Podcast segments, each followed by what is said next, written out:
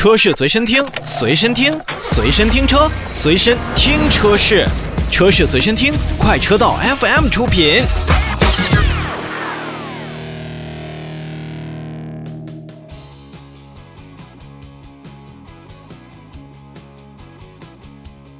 同样是一个2020款的新车，广汽传祺的 GS 五此次也是推出了三个版本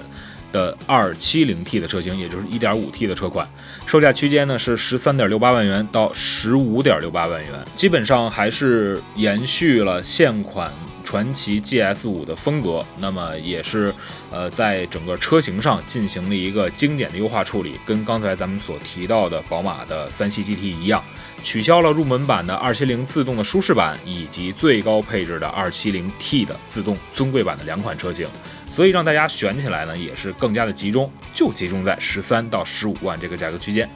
外观上没有太多的变化。内饰当中呢，嗯，相对于老款车型来讲的话，新车是采取了一个全新造型的挡把设计。配置当中呢，入门车型呢，由于是取消了最低配车款，所以入门车型的轮圈从十六寸以及升级到了十七寸，而中高配的车型也由原来的十八寸直接上到了十九寸。全系呢是增加了车载的空气净化器以及方向盘的拨片换挡。如果细化来看啊，目前已经作为入门版本的 270T 的自动精英，相比起老款车型来讲的话，它增加的是胎压监测。那像高配呢，它也是定速巡航升级为了自适应巡航，同时在远近光灯的功能上还加入了自适应灯光这样的功能。说完增加之外呢，那么其实这次调整也有了减少。你比如说原先高配的主驾驶座椅的腰部调节，从四项。变为了两项，同时呢，还是减少了副驾驶的电动调节、驾驶位的记忆功能，包括外后视镜的记忆以及外后视镜的自动下翻功能。